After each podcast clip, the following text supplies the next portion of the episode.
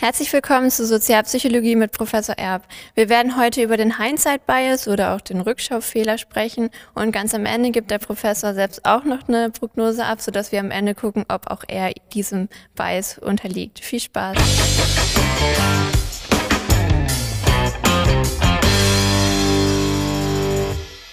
Guten Tag, Herr Professor. Ja, hallo Judith. Ich habe vor kurzem eine spannende Studie zu, äh, gelesen und zwar ging es da um ein wie man sagt, Hindsight Bias oder auf Deutsch den Rückschaufehler. Und ich dachte mir, das interessiert bestimmt unsere Zuschauer auch und wir könnten dazu ja mal ein Video machen.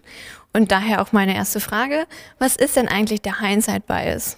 Der Hindsight Bias, ja, äh, oder Rückschaufehler, wie Sie auch schon gesagt haben, das ist das Gefühl, dass man es äh, im Nachhinein immer wieder besser weiß als das, was man ne, irgendwie am Anfang gedacht hat.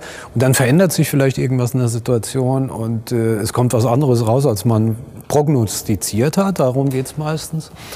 Ähm, und dann hat man das Gefühl, ja, nee, äh, habe ich eigentlich eh schon gedacht, dass es so rauskommt. Ne? Knew it all along Effekt heißt ja auch manchmal, diese, äh, dieses Phänomen heißt manchmal auch so. Äh, ich habe sowieso schon immer besser gewusst. Also man, Sie könnten mich jetzt fragen, wie steht der Dollarkurs in drei Monaten? Und dann gebe ich eine Schätzung ab und dann vergehen die drei Monate und irgendwann wissen wir, wie in drei Monaten der Dollarkurs ausschaut. Ähm, das erzählen Sie mir dann. Ne? Herr Professor, vor drei Monaten haben Sie eine Schätzung abgegeben. Ähm, der Dollarkurs ist heute bei 1,16, sage ich mal. Ähm, was haben Sie damals geschätzt? Und dann finden wir typischerweise, dass die Antwort auf die Frage, was haben Sie damals geschätzt, verzerrt ist. Und zwar in Richtung äh, der, des tatsächlichen Outcomes. So wie es also am Ende ausgegangen ist, so glauben wir dann auch, äh, war unsere Schätzung.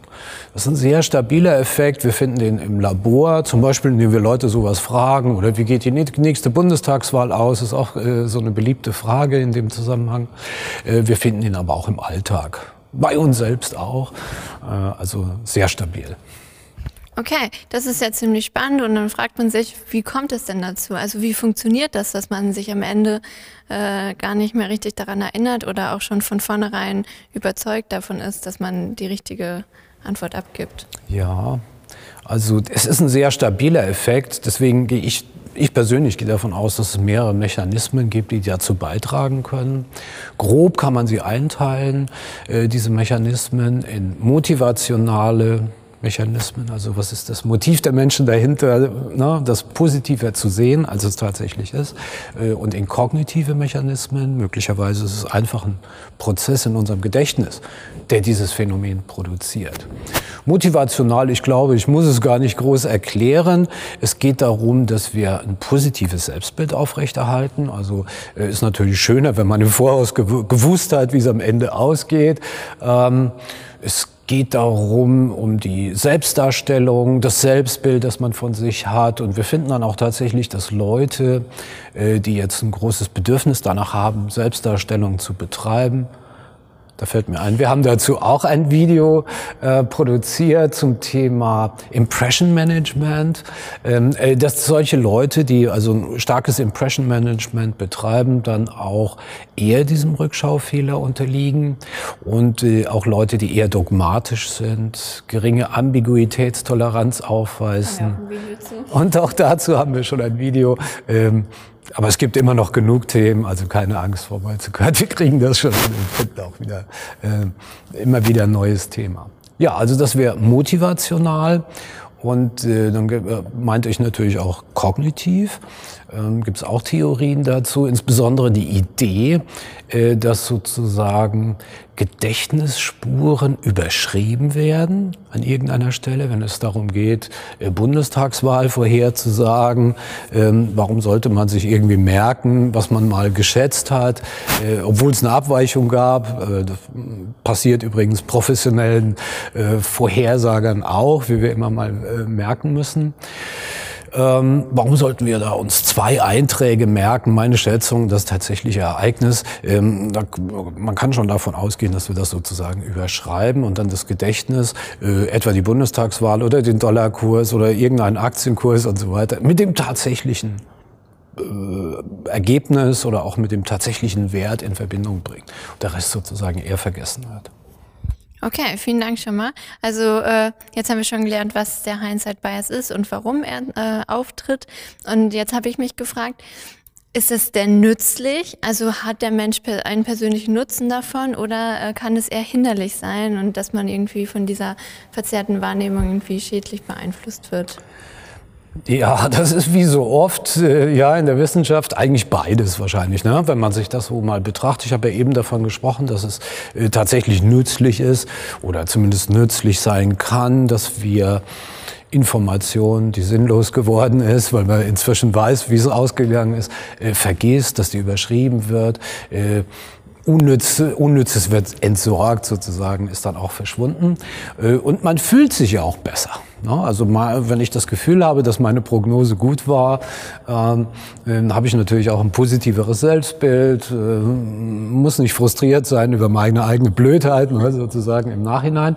Äh, das sind sozusagen die nützlichen Aspekte, aber es gibt natürlich auch einen extrem ja, negativen Aspekt, äh, was absolut nicht äh, nichts bringt sozusagen, äh, ist, dass wir äh, auf diese Weise eigentlich nicht lernen aus unseren Fehlern.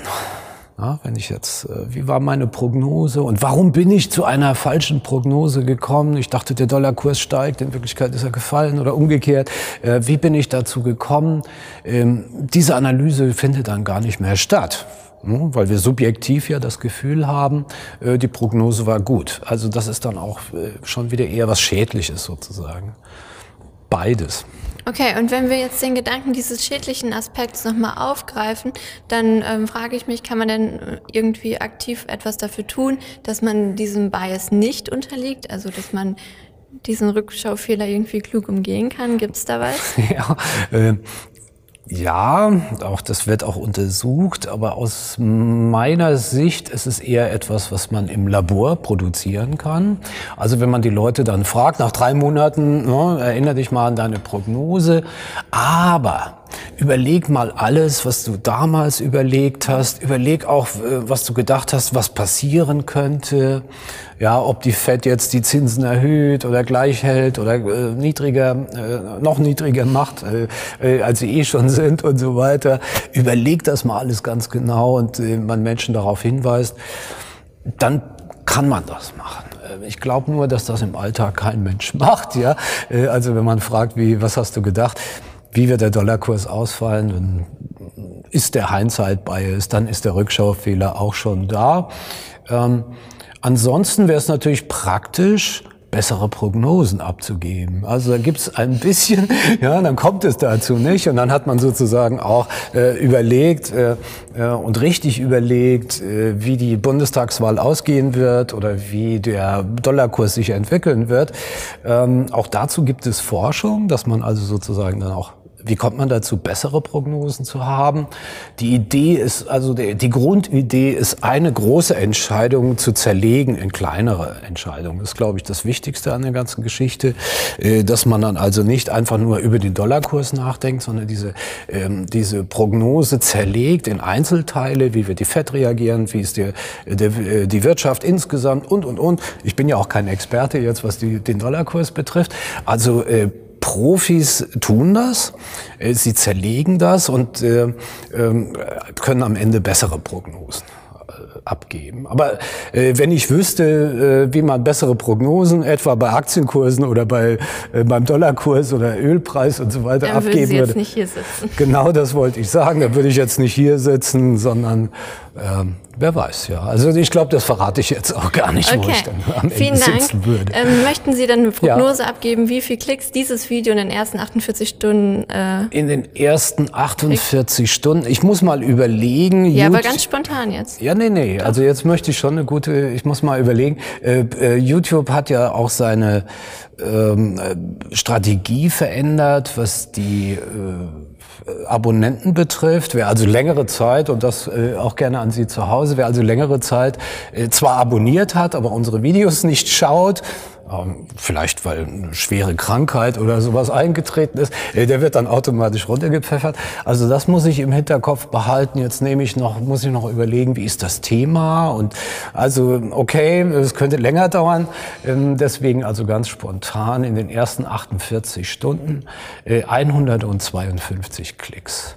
Okay, dann gucken wir mal, äh, wie das nach 48 Stunden nach der Veröffentlichung aussieht. Ja, vielen Dank. Sehr schön.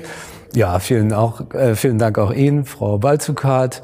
Vielen Dank Ihnen zu Hause fürs Zuschauen. Wenn es Ihnen gefallen hat, abonnieren und trotzdem klicken oder, oder beides.